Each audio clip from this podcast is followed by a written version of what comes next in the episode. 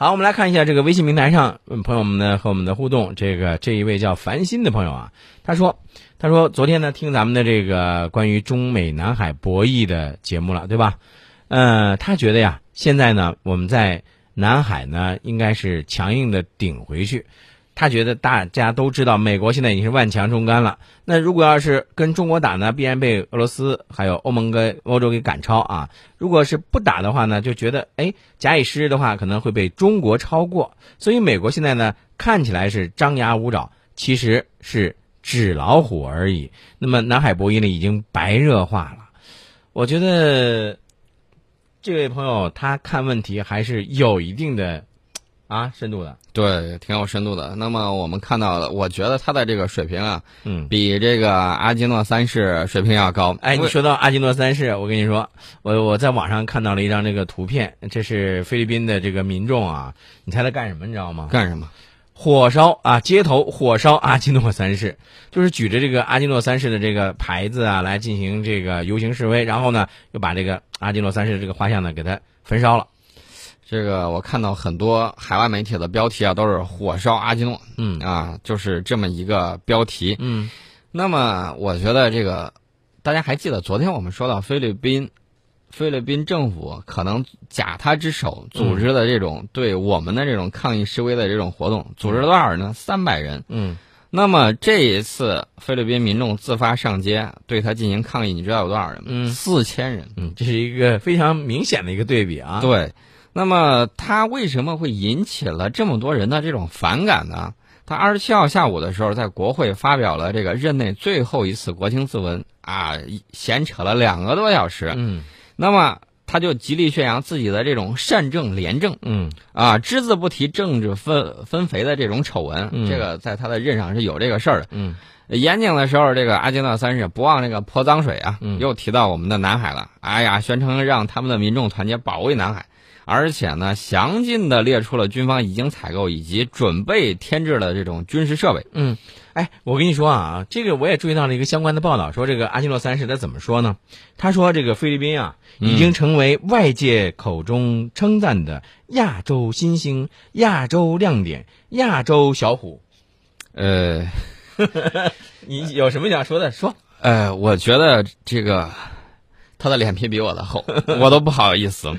而且呢，你知道他说什么？说菲律宾现在被各主要信用评级机构一致调高了投资评级。哦，啊，他就说这对商人就意味着菲律宾值得投资啊。嗯，在菲律宾做生意呃做生意的这种风险就减少了。哎呦呵，但是事实上什么情况呢？这个这个菲律宾首都大马尼拉地区的这个城铁，在他任期之内，这个状况百出，民意是强烈反弹，这么多人上街啊，那就很明确了。嗯那么阿基诺就在演讲里头把矛头指向谁呢？说私营公司啊，痛批私营公司只顾赚钱，把维修职责推卸给政府。嗯政府没有监督职责吗？啊，他把这个就是指到这个私私人企业啊，私人企业谁选的呀？这个菲律宾明年呢要进行总统选举了，所以在这个时候，阿基诺三世发表的这个国情咨文，他包括给咱们的南海的又去泼脏水，是吧？呃，包括他提到的等等这些，我觉得他有点什么呢？就是属于那种想让这个想在这个位子上继续待下去，又想让这个菲律宾的民众呢，包括那些政府的官员呢，能够继续投他的这个票，所以他有一点啊，他还呢这个一一的点明了。表扬了自己的内阁成员，哎呦呵，他点这个内阁成员是他的内政部长罗哈斯，嗯。啊，那他给人家一下上了三百二十个赞，嗯。呃，什么意思呢？就是让外界相信阿基诺最终会选这个罗哈斯代表执政的自由党角逐下一届的这种总统，呃，但是咱说句实在话啊，很多菲律宾民众都觉得你阿基诺写的这个国情自文。呃，又臭又长，嗯毫无新意。嗯为什么这么说呢？嗯刚才已经说了，两个多小时，一多半的时间在表扬自己嗯啊，剩下的时间呢，就是向我们泼脏水。嗯他只字不提他政治分肥的这种丑闻。刚才我们说的这个嗯他的城铁建设，除此之外呢，还记得不记得有一个事件叫马马沙巴诺事件？嗯，当时是四十四名精锐特种兵阵亡。啊，当时我就讲过这个事儿。这个是什么情况？我们重温一下。菲律宾派了他的这种精锐部队，然后去要偷袭这种反政府武装的营地，他是去偷袭啊，嗯。然后呢，冲过去之后，这个冲锋的队员把这个把人家惊醒了，惊醒了之后，人家在仓促之间进行了反击，嗯，导致四十四名精锐特种兵全部阵亡。所以你由此可以想象啊，他的战斗力到底如何？嗯。啊？这个典型的就是跑去，呃，那那个歇后语我我我怎么说来着？我我懂你的意思，我嗯懂你的意思啊。这个，但是你说呃像堂堂的一个菲律宾，也算是一个这个这个国家的这个特种兵，竟然是这个战斗力渣渣一般的战斗力，我觉得实在是让人有点惊叹啊。那一次马尼拉的人质事件，我们已经看出来了。作为这个菲律宾的这个警察部队、特警部队，嗯甚至包括他的这种武装力量也好，嗯，那个水平啊，哎，我觉得还不如普通民兵呢。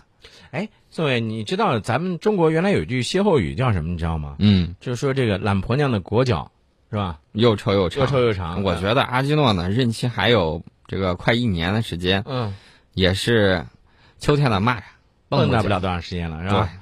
呃，但是这个我觉得这个美国啊，有的时候不太死心。美国总想着拉着小弟或者拉着有人呢，给自己充当个炮灰。但是美国媒体好像不这么看啊。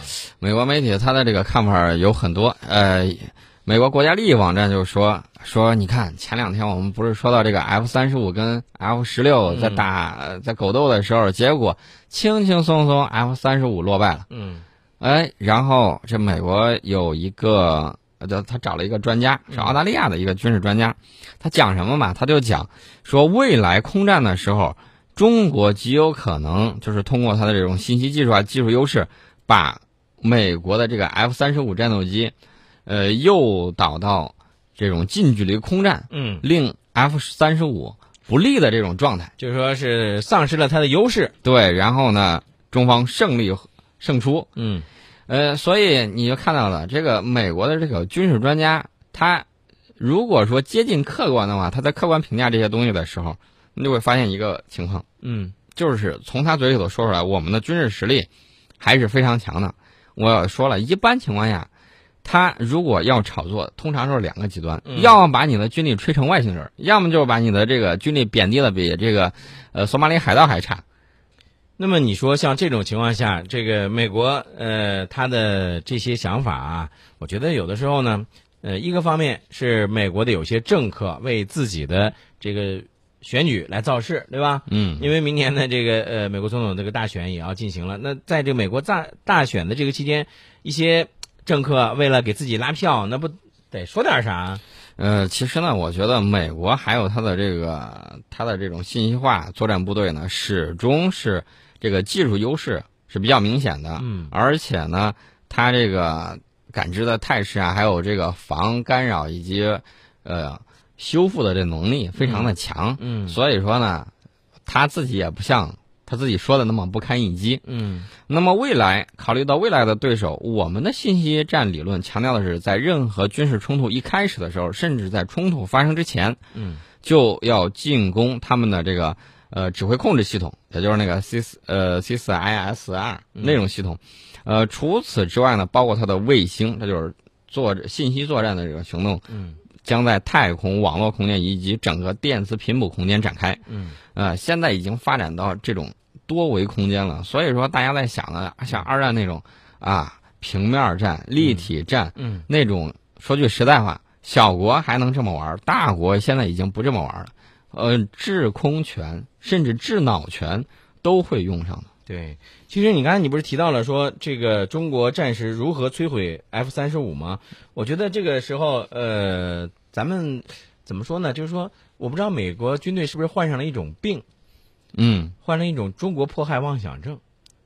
你觉不觉得有点有点这种感觉？他真的是有这种感觉、嗯啊！他也还除此之外，我觉得还有点精神分裂。嗯，你为什么这么说呢？你刚刚才我说的，哎呀，他说你强的时候，他他恨不得给你跪地求饶、嗯啊，说自己是真纸老虎。嗯，如果他觉得你不行的时候，恨不得把你踩到脚下，不屑一顾。对，这种这种方式，我觉得老这么弄，长期玩儿容易人格分裂，啊，所以哎，这个药得继续吃，药不能停啊。药不能停。啊，呃，其实呢，大家都明白，现代的作战呢都是体系作战，嗯各自有各自的体系。嗯啊，在体系作战的情况下，可能你这一两款武器平台不够先进，对，但是在一加一大于二的这种情况下，嗯它会发出呃发挥出比你原来单个这种武器嗯，更强的这种优势。没错。